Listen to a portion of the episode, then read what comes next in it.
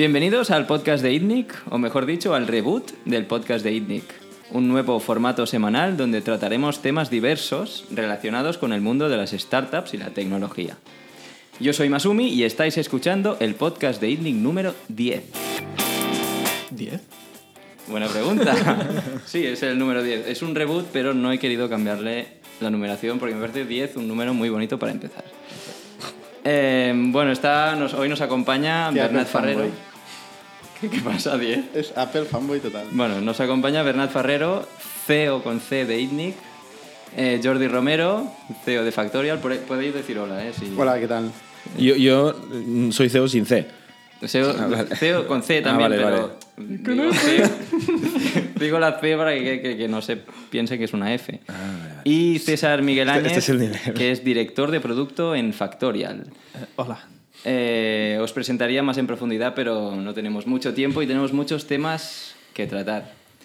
Empezamos con una pregunta que seguramente la haremos semanal- semanalmente y es si habéis hablado con alguien interesante esta semana. ¿Bernat?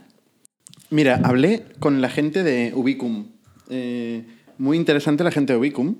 En, pa- en particular con, con Sebastián Barajas. ¿Qué es Ubicum? Ubicum es una, una mm, code school. Eh, básicamente un modelo de estos que están apareciendo eh, últimamente. Alternativos a la universidad, digamos. Correcto, correcto. Esto fue uno de los podcasts de ITNIC, ¿no? Sí, de hecho creo que el primero. Universidad Hostia, contra... me suena, me Sí, suena. Sí, sí. Yo creo que no lo- ellos no lo plantean como una- un sustitutivo de la, de la universidad, en particular la gente de Ubicum, sino como una reorienta- reorientación de carrera eh, y como un, em, una herramienta para encontrar trabajo, básicamente. ¿eh? O sea, posicionarse donde realmente el mercado está pidiendo eh, más gente. ¿no? Entonces, pues hacen cursos de, de Java, de, de temas eh, donde hay realmente una demanda mucho más grande y donde tradicionalmente las hacker schools no están tampoco, porque están haciendo tecnologías más edge, ¿no?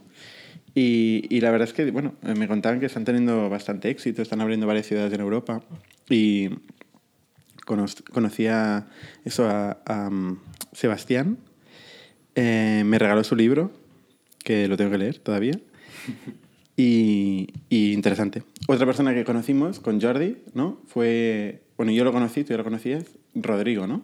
De Point Nine Capital. Rodrigo Martínez de Point Nine, sí.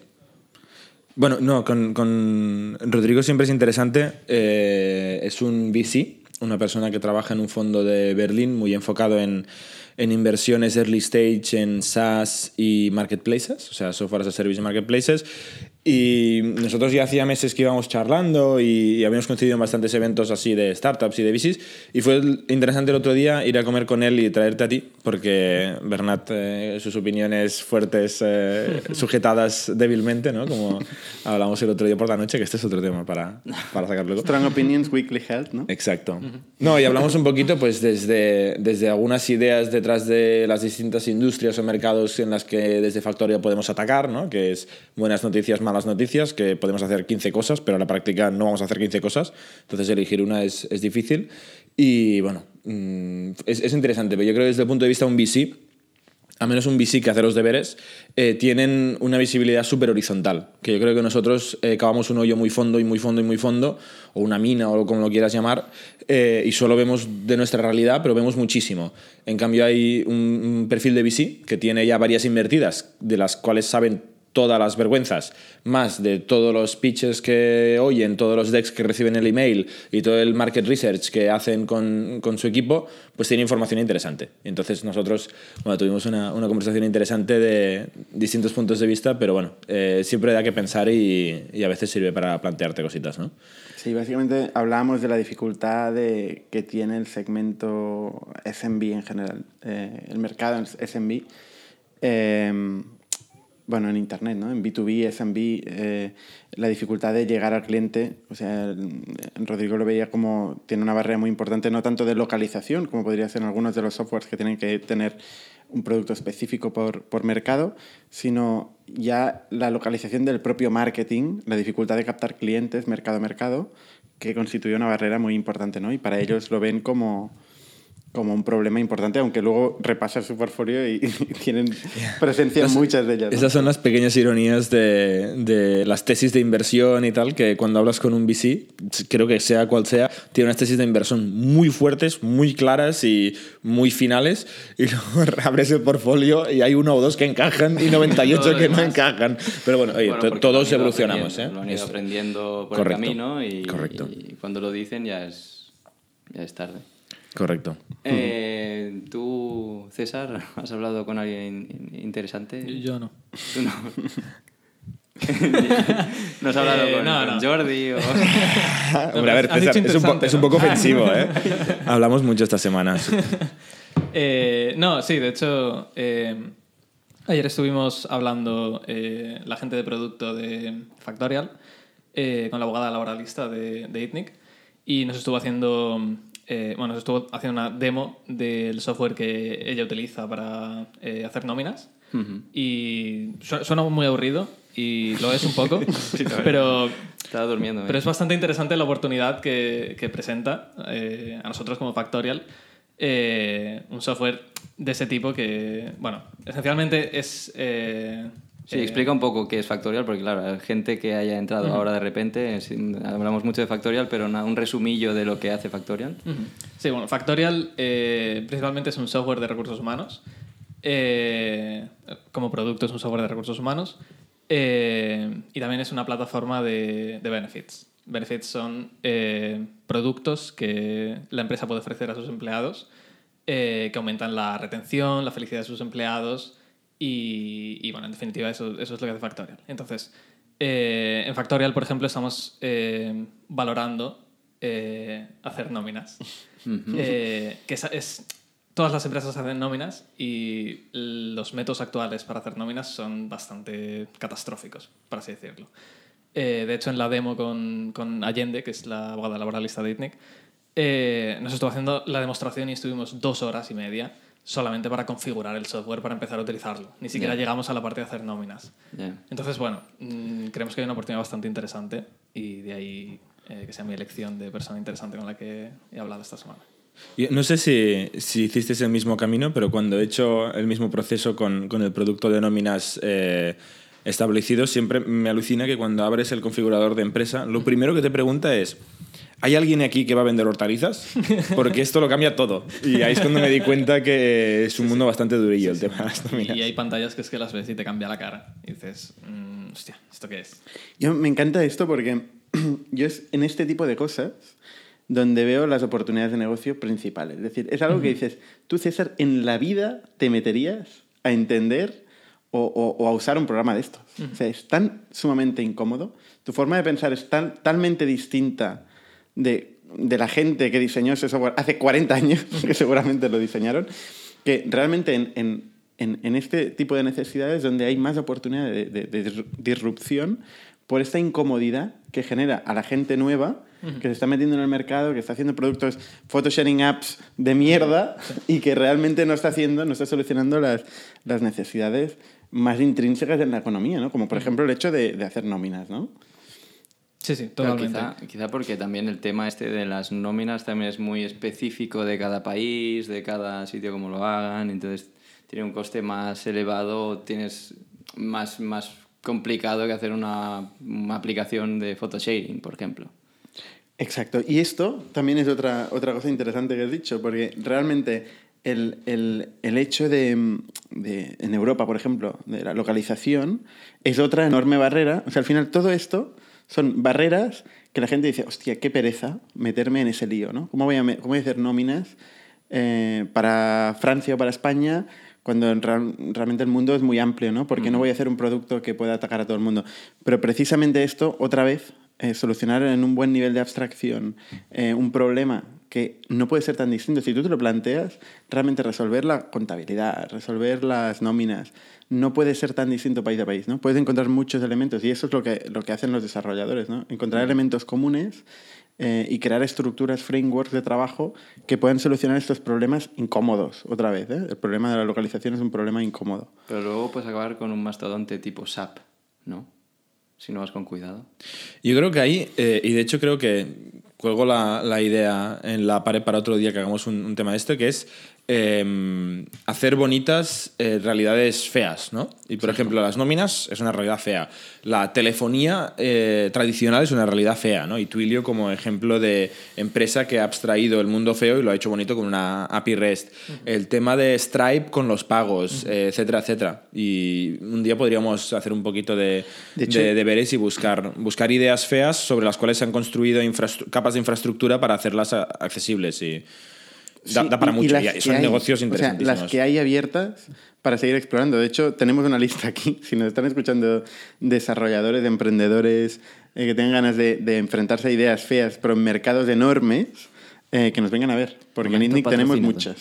muchas. Sí, pero ahí abre otro debate, ¿eh? que cuando, bueno, eh, ayer por la, por la noche estuve charlando con un desarrollador que antes estuvo, estuvo por aquí con nosotros y, y tenía el dilema, porque le decía, hostia, hay una oportunidad mm, interesante, ¿no? Que es hacer una API encima de una infraestructura muy fea. Y él decía, joder, mm, me mola la idea de, de la solución que ofrezco, pero me aborrece, o sea, ni de coña quiero acercarme a la mierda que hay por debajo. Y es como, ya, tío, pero precisamente eso es lo que hace que sea interesante, ¿no? Si lo de abajo ya está bien, no hace falta que hagas nada más. Y, y al final el, el problema conceptual de decir, lo entiendo, pero paso. Es como, no, y, y a ver, hay que descubrir si encontramos el desarrollador o la persona de producto a quien le guste solucionar problemas feos que, que- existen. Esto me abre la puerta a otro tema muy interesante, que es el hedonismo de los desarrolladores. O sea, yo siendo, haber sido- habiendo sido desarrollador eh, tal, ¿eh? pero es, es- o sea, hay, hay tantas oportunidades, ¿no? O sea, un buen desarrollador hoy en día tiene un horizonte de, de oportunidades tan grande que le cuesta eh, elegir una opción a largo plazo eh, donde generar realmente impacto, donde centrarse en varios años de su vida. ¿no? Y Entonces pasa que estos, estos problemas no se- sí- siguen sin solucionarse, ¿no? porque no, no- un desarrollador no le apetece meterse en un solo tema. Y es que ya no es este tema en particular, es un solo tema. O sea, es- hay una promiscuidad en este mundo. que, hostia, eh, y también pasa con los diseñadores, como César. Totalmente. Sí, sí. Yo soy muy promiscuo. Sí, supongo que, o sea, volviendo un momento al tema este que comentaba Jordi, o sea, hay una, hay una, entiendo que puede tener gracia arreglar cosas que son muy feas, pero para arreglar eso te tienes que realmente sumergir en la basura más absoluta para entender, o sea, llegar a entender cómo funciona todo ahora mismo para hacerlo bonito para que alguien diga, ah, qué chulo. Pero Que tiene- ahí tiene el momento. recompensa. Sí, ese es el momento de recompensa, pero claro. Pero yo no sé por qué lo veis como basura. O sea, ¿por qué es basura? Porque es una, tienes una interfaz de la Primera Guerra Mundial que te da la administración pública para conectarte. Por ejemplo. Por Pero, bueno, vale, pero, basura es eso. pero a ver, tú, tú o sea, No, y hay que trabajar con es- tecnologías eh, de, mm, antiguas, cosas que sabemos que se han hecho mal y que tú quieres olvidarte del pasado, pero el pasado está ahí y la mayoría está construido en Ya, el pero pasado. al final es un sistema determinístico, cerrado, que tienes que entenderlo, llegar a, comunicarte con él de alguna manera. Muchos, mu- mu- muchos de estos problemas se solucionan por web, directamente con scrapping de formularios, de webs y tal, y al final esto es un método que siempre funciona. Eh, y si tienes una API, pues te adaptas a la API, ¿no? Pero precisamente lo que estás solucionando es, estás integrando un sistema cerrado, que es el sistema tributario, por ejemplo, o, o el sistema de seguridad social, eh, y estás interpretándolo, codificándolo eh, y, y- y- dando una API de puta madre para el usuario, ¿no? Sí, pero ya no, ya no a nivel de cómo esté implementado, si es arcaicos y tal. Es que tienes que ponerte a entender todos los conceptos que, que están alrededor de todo eso. Y a veces pues puedo entender que, no te pueden- que pueda no interesarte. Igual te interesa cómo se organizan la, la red de cines del mundo o la red de gimnasios de no sé dónde, pero justamente en los impuestos pues te dan ganas de dormir. Puedo entenderlo. Puede ser. Por eso está ITNI, que estamos ahí metiéndonos, solucionando todo esto, este tipo de problemas. Bueno, cambiando un poco de tema, eh, ahora que os veo más apagaditos, vamos a hablar, bueno, me habéis comentado antes tratar el tema de las insurtechs y que os pregunte por qué. ¿Por qué tenemos que hablar de esto? Jordi tiene ganas de explicarlo. Yo hago caras, pero es que me gusta como dices Insurtech. Así como con un poquito de vergüenza. Eh, de hecho, es sin, sin querer, ¿no? Porque, o sea, el tema de Insurtech eh, viene relacionado con a qué se dedica Factorial, que antes César ha explicado un poquito por encima. ¿no? Nosotros ofrecemos una herramienta de software para empresas que gestionen recursos humanos y luego permitimos que estas empresas contraten ciertos productos a través del software relacionados con el bienestar y la felicidad de los empleados. Resulta que uno de los productos eh, más clásicos y más extendidos eh, en este área es el seguro de salud para trabajadores a costa de la empresa. Y, y dices, mm, al final cuando mi madre me pregunta a qué me dedico, yo siempre le decía, hago software, eh, montamos empresas, inversiones, no sé, explicaba mil versiones de lo mismo y al final dije, vendo seguros. Fantasma, es un fantasma. Pues mira, ahora ha pasado a vendo seguros. Y eso lo entiende perfectamente. Y la realidad es que es a lo que nos dedicamos. Y, y ahora hace ya un tiempo que se ha puesto de moda el concepto InsurTech, que es exactamente ponerle un nombre en inglés, que ya hace que sea un poquito más sexy, sobre una industria aburridísima y feísima, como es la, la industria de los seguros. Y muy antigua también. Antiguísima, de hecho es, es, es divertido, vosotros que sois eh, marineros, que todo el mundo este del, del seguro viene de, de, las primeras expediciones transatlánticas y, y de cómo aseguraban eh, que si el barco volvía con o sin contenido, mmm, la gente cobraba sus sueldos y el barco se podía pagar, etcétera, etcétera. Y muchos de la, mucha de la terminología que son, se usa en seguro todavía eh, está relacionada con conceptos marítimos y conceptos de, de transporte de seda, etcétera. Pero bueno, a, al tema.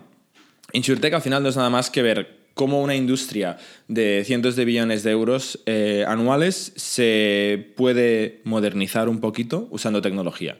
Y, hay muchísimos enfoques. Hay gente usando Big Data, eso hace bastantes años que, que, se usa, ¿no? Por ejemplo, para tomar mejores decisiones de riesgo, igual que en banca. Decir a quién le doy una hipoteca, a quién le doy un crédito, o a quién le aseguro la vida, o a quién le aseguro la rodilla, eh, hasta cómo se comercializan, contratan o consumen los seguros. Y ahora.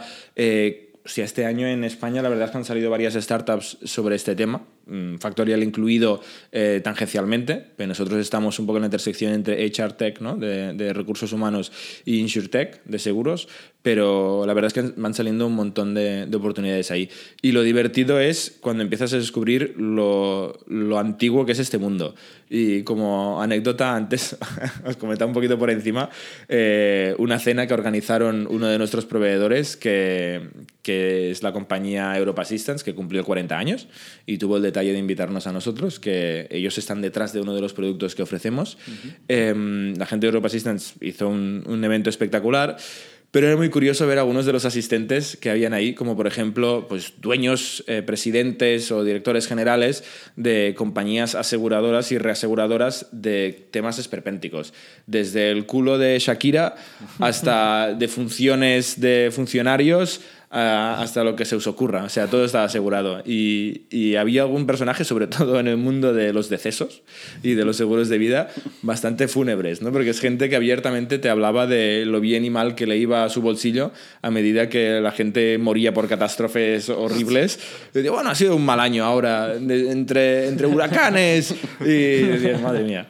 Pero bueno, es un, es un mundo interesante. Nosotros, por suerte, estamos más en la parte de la comercialización, eh, como somos corredores de seguros al final, y no tanto de, de la asegurada en sí, pero, pero, es un mundo interesante. A mí esta industria lo que me sorprende es cómo en altos niveles, a nivel de, de aseguradoras, eh, tienen una capacidad de, de escuchar y y de, atender a emprendedores, precisamente por eso, por la, el interés de, de querer asegurar cualquier cosa, ¿no? Y, intentar siempre estar siempre buscando en un mercado que es un océano rojo, donde parece que todo está inventado, que es más antiguo que tal, y, que aún así siguen siempre buscando que, cuál es la nueva cosa que podemos asegurar, cómo podemos darle una vuelta a un modelo de, de seguros eh, con más información, con más tecnología, con lo que sea, y qué receptivos están a escucharte, ¿no? Eso es sorprendente. A mí hay una cosa que me hace mucha gracia eh, y que era totalmente desconocida para mí hasta hace año y pico, cuando nos metimos a, a, fondo en el mundo del seguro,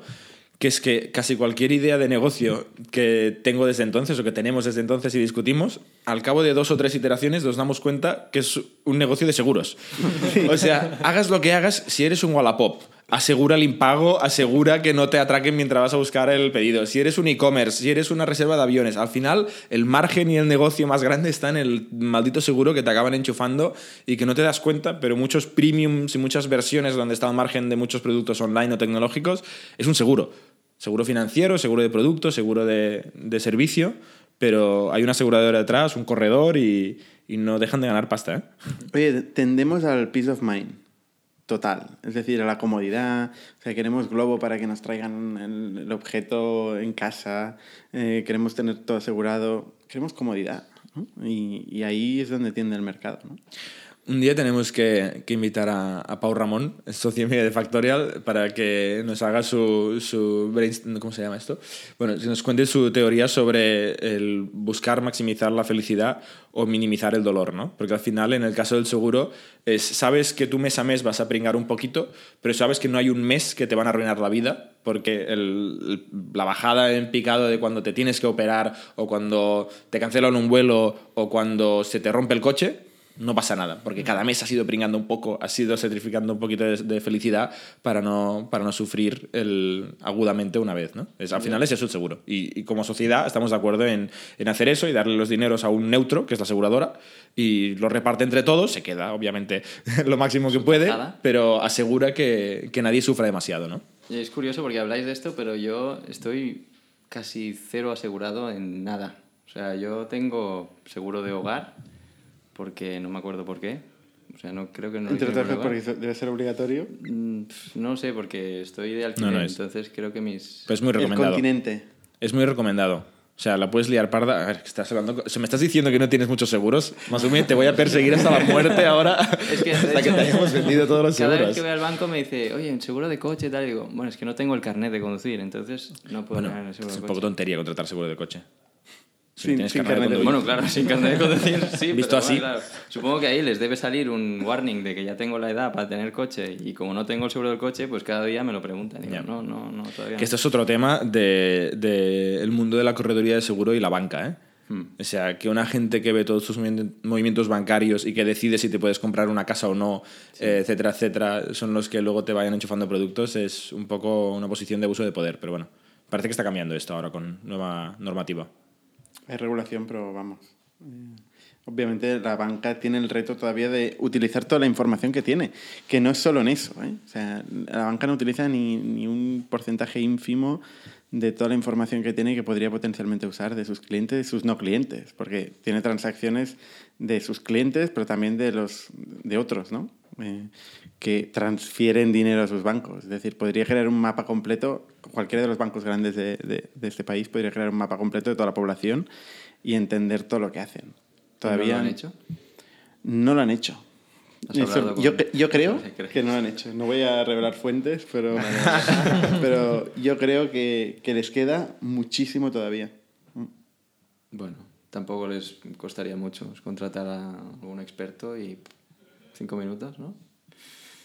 No, es un mundo interesante. O sea, vosotros sí que tenéis seguros, veo, porque me veías con una cara de... Hombre, es que tú quieres, tú quieres garantizar que no vas a pasar un mal día. Me está vendiendo. Hace un anuncio, le pongo música y... Bueno, me lo doblas tú. Oye, em, antes, eh, perdona, eh, te voy a No, no, hackear totalmente tu estructura, pero se ha empezado haciendo una ronda de preguntas Ah, sí, ¿qué ha pasado? eh, y a mí te, te me has saltado y luego Bernat ha hecho un comentario sobre Globo y me ha recordado que yo tenía pensado decir de la persona interesante con la que había hablado esta semana. No, pero si quieres... No, porque, ah, porque Ah, habíais ah, hablado, ah, los ah, dos ah. habíais hablado con a- alguien juntamente. Ah, es igual, es igual. Los los. Es igual, me voy a cargar tu, me voy a Vale, cargar vale. tu estructura. No, pues precisamente quería, quería usar al CEO y fundador de Globo, Oscar Pierre, Usar. bueno, como ejemplo Ah, de de persona acuerdo. interesante que fui a ver el otro día. Vale. Y, y de hecho, no sé si el formato este era entrevistas, pero si un día podemos eh, intentar liarlo para, Cuando para leí hablar la con él. noticia pensé, estaría bien hacerle una entrevista. Lástima que no tenga tiempo. Bueno, pues mandamos un globo para buscar hacer el globo, ¿no? Pues sí, la verdad. Bueno, eh, pues eso. eh, hablamos de un par de temas interesantes que estábamos comentando antes eh, relacionados con el tema del venture capital y la inversión, porque bueno, eh, Globo os habéis enterado que acaba de levantar 30 millones de, de euros. Se- de hecho, se liqueó hace una semana y estaba muy contento al respecto, como os podéis imaginar. Pero bueno, se ve que se liqueó casi todo y ahora lo han anunciado ellos oficialmente. Eh, y estuvimos hablando mucho de, de cómo, de en qué momento, en qué condiciones, con qué socios y con qué mensaje levantar pasta, ¿no? Y obviamente ellos tienen una experiencia interesante, han, han crecido muchísimo y han levantado bastante capital. Y también me ha hablado de una empresa amiga suya, donde su enfoque era ir a levantar eh, capital exclusivamente con producto y con inversores de producto, en contra de otras tesis, donde la inversión se busca puramente financiera con producto financiero, o sea, con resultados financieros. ¿no? Y yo creo que todos estamos cada día discutiendo, tenemos dos opciones, optimizar resultados financieros o optimizar resultados, o sea, inversiones para el futuro, que darán dos veces, tres veces, veinte veces el resultado financiero, pero a corto plazo quizá es un, es un golpe grande, ¿no? Y este es uno de los temas que siempre Bueno, estamos discutiendo. Sí, en INDIC tradicionalmente, bueno, eh, en general tenemos una opinión bastante fuerte en cuanto a que producto sin negocio no, no, es, no es nada, ¿no? O sea, nosotros eh, tendemos a, a intentar pensar un producto como una forma de ganar pasta. Eh, y ganar pasta puede ser hoy, puede ser mañana, puede ser pasado mañana. Eh, idealmente tiene que ser hoy, mañana y pasado mañana. Eh, pero en cualquier caso, cualquier plan de negocio tiene que, con- tiene que entender eh, en todo momento la capacidad de ganar dinero, ¿no? Sí, pero ahí eh, una cosa es entender, decir, mira, si nosotros solucionamos un problema agudo de un público que claramente tiene una pérdida económica por culpa de ese problema y si lo solucionamos bien, eh, hay una confianza muy alta de que esto se puede monetizar. Obviamente hay riesgo, pero entonces la tesis de algunos inversores o de algunas empresas, como la que hablábamos el otro día con Oscar de, de Globo, es decir, eh, encuentra un problema, solucionalo muy bien, soluciona que puedes crecer y deja las puertas abiertas a cómo exactamente funcionará la economía de solucionar ese problema. Y hay muchas empresas que han ido por este camino. Eh, es, es un poco un- una apuesta más grande porque vas a lo grande, apuestas por un caballo ganador donde si ganas, ganas mucho, pero hay más riesgo de que luego intentes monetizar y te pase pues, lo de Pinterest o te pase lo de, lo de empresas que consiguen crecer mucho, consiguen hacer cosas muy chulas, pero luego mm, les cuesta mucho, o Twitter Me- incluso. a ¿eh? mí me recuerda mucho esto a Splitwise. No sé si la usáis, pero es una aplicación que uso casi siempre, con cada viaje que hago y tal.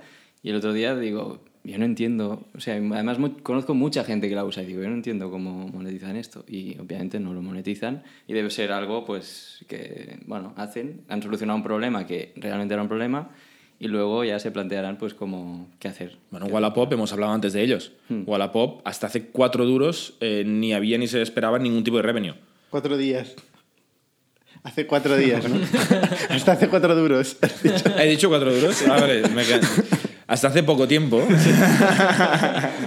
Hacían cuatro duros. Hacían- no, no, hacían cero duros. Cero duros y estaban tranquilísimos al respecto. Y ahora no me sé los números que ha levantado Wallapop, pero si no me equivoco, habían levantado ya en, en aquel momento más de 100 millones o cientos de millones de euros, eh, con más 100 y pico, 200 personas en plantilla, mm, métricas no de negocio brutales. Y eventualmente, o sea, la gente se ha creído que si son capaces de meterse ahí ya ganarán pasta de alguna manera. Mi opinión es que será con seguros, pero ahí ya llegaremos. Ya, Yo- porque ¿quién...? en- No, no, no, perdona. Ah, no, no. No, yo iba a decir que yo no creo en ese modelo, ¿eh? O sea, no creo en un negocio que... O sea, en la propia idea de decirme, voy a generar eh, algo, voy a solucionar un problema que puede ser o no puede ser un negocio, eh, pero puede tener mucha atracción y por el camino lo descubriré, eh, a mí, como inversor o como emprendedor, no me motiva. Otra, eso al final es un modelo de riesgo. ¿eh? ¿No Todo te el mundo- gustaría tener participación en Wallapop ahora mismo? Pero es que esto es una ilusión. O sea, esto es. Bueno, pero eh, ¿te yo he gustaría o no te gustaría participación en Wallapop? Yo creo en estos años centenares de emprendedores. Hay muchos que vienen con estos modelos eh, y al final esto es, es- es una ilusión pensar que tú vas a hacer un modelo de tracción brutal y que además no solo vas a tener la capacidad de hacer un modelo de tracción brutal, sino que por el camino vas a encontrar un modelo de negocio acorde con este modelo. ¿no? O sea, al final, es ¿a qué nivel de riesgo quieres jugar a la vida? En la vida. Obviamente, pues, también puedes jugar a la lotería. ¿eh? Es, es válido jugar a la lotería y hay gente, efectivamente, hay gente que le toca la lotería. Entonces, eh, yo simplemente creo que es tal el riesgo y, y- y es un modelo al final muy especulativo, muy de, de decir, pues igual sí, igual no, ¿no? O sea, y a mí me han, me han contado gente, incluso gente que le ha ido muy bien, me ha contado que no tenía ni idea de por dónde iba a salir su negocio, ¿no? Entonces yo, en, en- en mi papel de emprendedor, eh, ir a levantar dinero teniendo esta enorme incertidumbre, estoy seguro que, que, que, bueno, no sé, que es, es difícil con este discurso eh, conseguir levantar dinero, ¿no? Em, bueno, el discurso Hay, hay muchos hechos que demuestran lo contrario, por eso. ¿eh? porque el discurso no es ese. Y esto es el problema. Muchas veces se hacen planes que no, que no se cree ni el, ni el que lo está escribiendo. Pero al final, o sea, yo creo que no puedes pretender que una startup en un early stage, O sea, una startup donde todavía el modelo de negocio es incierto, es que ya lo acabo de decir todo. Tú puedes decir, así es como ganaremos tanto dinero. Pues dices, "Va, está muy bien, muchas gracias, lo has hecho un poquito, pero no es suficiente. O sea, por definición se equivocan y por definición aprenderán, evolucionarán y el negocio cambiará. Pero tienes que entender muy bien cuál es tu mercado. Es decir, Me- sí, ¿qué entender el transacciones, mercado. ¿qué transacciones hay en este ¿Quién te mercado? dice ¿Qué que volumen hay? Wallapop no entiende su mercado? Bueno, no voy a entrar en negocios concretos porque no, no lo conozco, el, el caso de Wallapop. Pero, pero sí que en, en general los negocios en los que me he metido yo personalmente he intentado entender cuáles son los players que hay, cuáles son las transacciones que hay en este mercado, qué volumen tiene eh, y tengo que entender que es un mercado suficientemente grande como para, si tengo una estrategia que tenga sentido, que pueda hacerlo suficientemente bien y pueda mm, hacerle daño a la gente que está ahí eh, con, con mi producto, con mi estrategia, con mi go-to-market, lo que sea, eh, voy a conseguir parte de esta cuota de mercado. ¿no? Y, y para mí es muy relevante entender eso. Pero eh, en realidad eso no está relacionado con la forma de monetizar tu, tu plataforma o aplicación o lo que sea, ¿no? O sea, porque tú hablas de conseguir cuota de mercado. Pero conseguir cuota de mercado, ¿qué Es que, es que mercado eh, se mide en una sola unidad, que es euros o dólares, ¿eh? o en la moneda que sea. ¿eh? Pero todo lo que no sea euros no es mercado. ¿eh? O sea, cuando tú analizas mercado, estás hablando de euros. ¿Cuántos euros hay para mí en este mercado? Si lo hago de puta madre, Pero puede que estén hoy o mañana. Exacto. Que es, tú has- es que, de hecho, cuando has hecho la definición, ahora me acuerdo las palabras textuales, siempre has dicho, tienes que entender muy bien el mercado, tienes que entender muy bien cómo, tienes que tener una estrategia de cómo ganarás el dinero. Estoy de acuerdo, pero quizás esta estrategia viene una fase después, ¿no? Este es un poco el, el mensaje de algunas de las empresas que ves que hacen un... ¿no? Es, es, es compatible con, con tu mensaje. Haces caras, la gente no lo Ah, oye, porque hago- esto es un hago caras. podcast. Hago caras porque esta es otra discusión típica. Masumi, Es tienes que doblar eh, los intangibles. ¿eh? Sí, es, complicado eso. Cualquier estrategia eh, tiene un impacto a corto plazo, a medio plazo y a largo plazo. Pero tienes que entender también que la estrategia de pensar en la monetización más tarde tiene unas partes muy positivas, que es que puedes enfocar todo tu equipo al producto únicamente.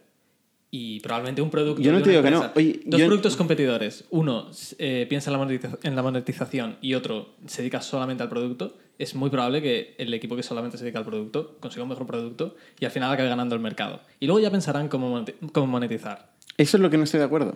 Es decir, yo estoy de acuerdo en jugar a largo plazo. Eh, Jeff Bezos, mejor ejemplo. Es un tío, es un financiero, ¿eh? No es un tío que digas, no, voy a hacer un, un experimento, no, no es un financiero. Es un tío que tiene muy sentido, o sea, toca de pies al suelo, vamos, no, no es un tío... Coño, y monta un, propone un modelo de negocio que tarda 15 años en superar el break-even, ¿no? Pero, pero él tiene muy claro cuál es su negocio, desde el día uno. O sea, yo lo que no Tiene acepto- claro, pero es que todos estamos hablando de tenerlo muy claro. no, no, no, no estamos hablando de tenerlo claro. Estamos hablando de voy a, voy a crear un juguete. Bueno, Para mí un, No, un no, producto, no. un producto Pero que ves, no monetiza esta- es un yo creo juguete. que ahí y esto ya es pensaré una- cuando no. mucha gente lo use, ¿cómo hago yo un Eso es una asunción que haces tú, no sé por qué. Porque estamos diciendo, tenerlo muy claro no significa que sea la máxima prioridad hoy. Y yo vengo del mundo del SaaS de productividad, Trello y Slack, que son los dos ganadores eh, del mundo del que vengo yo, que es Red Booth Project Management, colaboración, communication, SaaS. Los dos empezaron siendo muy agresivos en producto y en captación gratis. Y los dos son los, claramente los dos ganadores. Trello eh, se acabó vendiendo y Slack está generando unos ingresos mm, brutales con un crecimiento nunca visto. Y los dos con un... O sea, los dos tenían muy claro que al final el SaaS se paga. Y tiene un precio y mejoras productividad y eso tiene un coste. Pero también tiene muy claro que lo que iban a enfocarse es a conseguir solucionar mejor que nadie el problema. Y, a ver, aquí el que gana es el VC, obviamente, ¿eh? porque esta convicción de el dinero no importa significa que hay alguien con dinero que poco a poco va rascando, va rascando. Ya, bueno, pero es una, es una posibilidad que, que existe. Y, y es, es una conversación que siempre que puedo tengo con, con fundadores o con emprendedores y es interesante, porque siempre sale... Yo creo que lo hemos tenido muchas veces.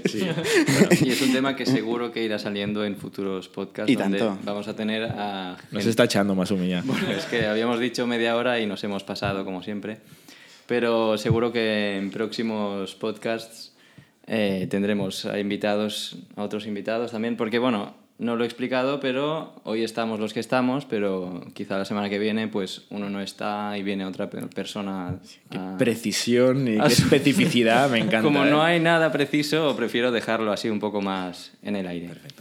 Pues nada, hasta aquí nuestro podcast número 10. Eh, gracias Jordi. Muchas gracias, Masumi. Un placer tener a un profesional de tu talla dirigiendo este podcast. Eh, Bernat, muchas gracias. Gracias, Masumi. Y César, muchas gracias también. Gracias a vosotros por tenerme aquí. bueno, recordad que nos podéis seguir por Twitter, Facebook y YouTube. Mm, Bueno, barra itnic, no hace falta que, que lo explique. Y suscribiros también a nuestra newsletter semanal en itnic.net. Hasta la próxima.